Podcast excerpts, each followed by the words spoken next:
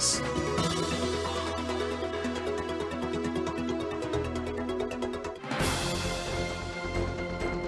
CBN Conexão Brasília, com Rômulo Pinheiro.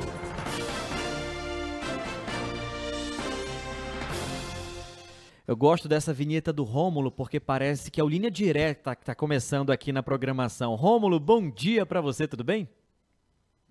Bom dia, meu amigo Max Souza.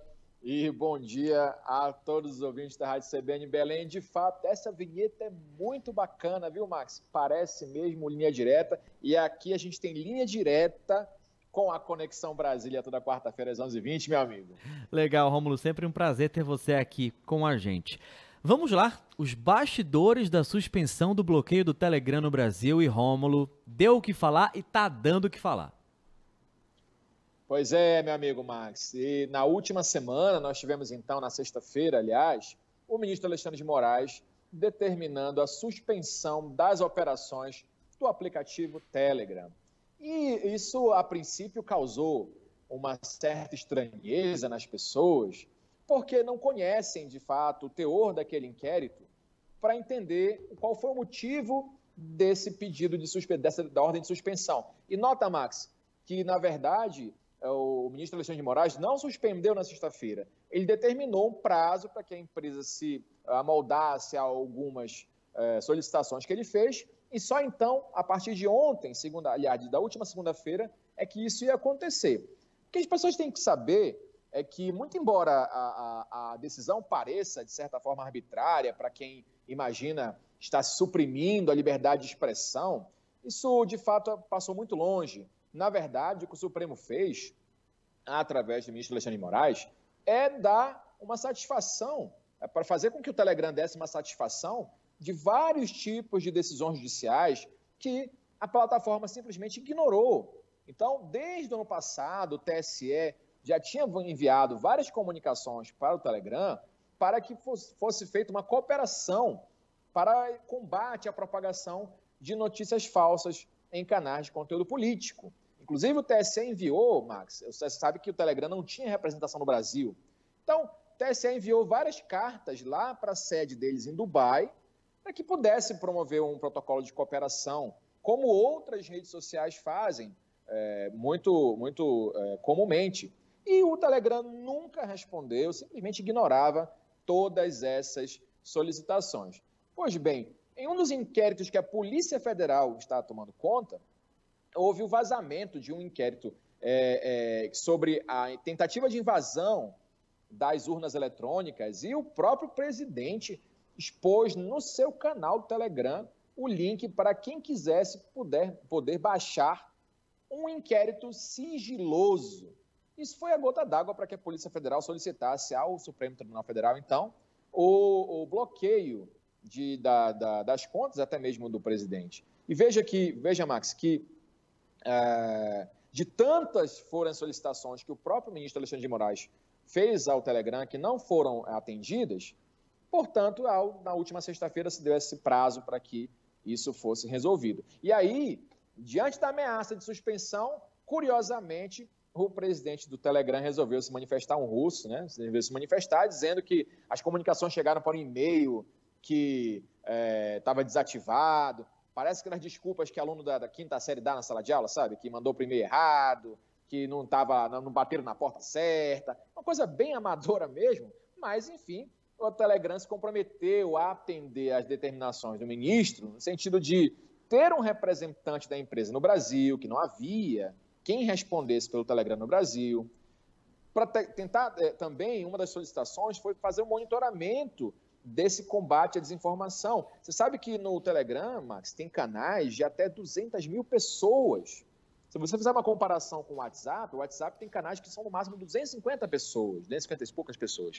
O Telegram tem essa oportunidade de ter muita gente. E aí se propagam muitas informações complexas. Para você ver, a questão da vacinação, por exemplo, onde claramente diversas pessoas alegavam que a vacina era, era, era não era, era para ser utilizada, que vinha da China. Isso no início da, da vacinação. E hoje a gente claramente percebe que eram conteúdos de, eh, de manipulação, ou seja, bastante complexos e que trariam problemas para as pessoas. Então, você vê, ah, outras questões importantes que o Telegram se comprometeu a fazer é, postagens marcadas, parcerias com órgãos de checagem, e nos bastidores, aqui em Brasília, por exemplo, isso serviu para reforçar a imagem que o STF tem perante essas redes sociais de que está constantemente fiscalizando esse combate à desinformação.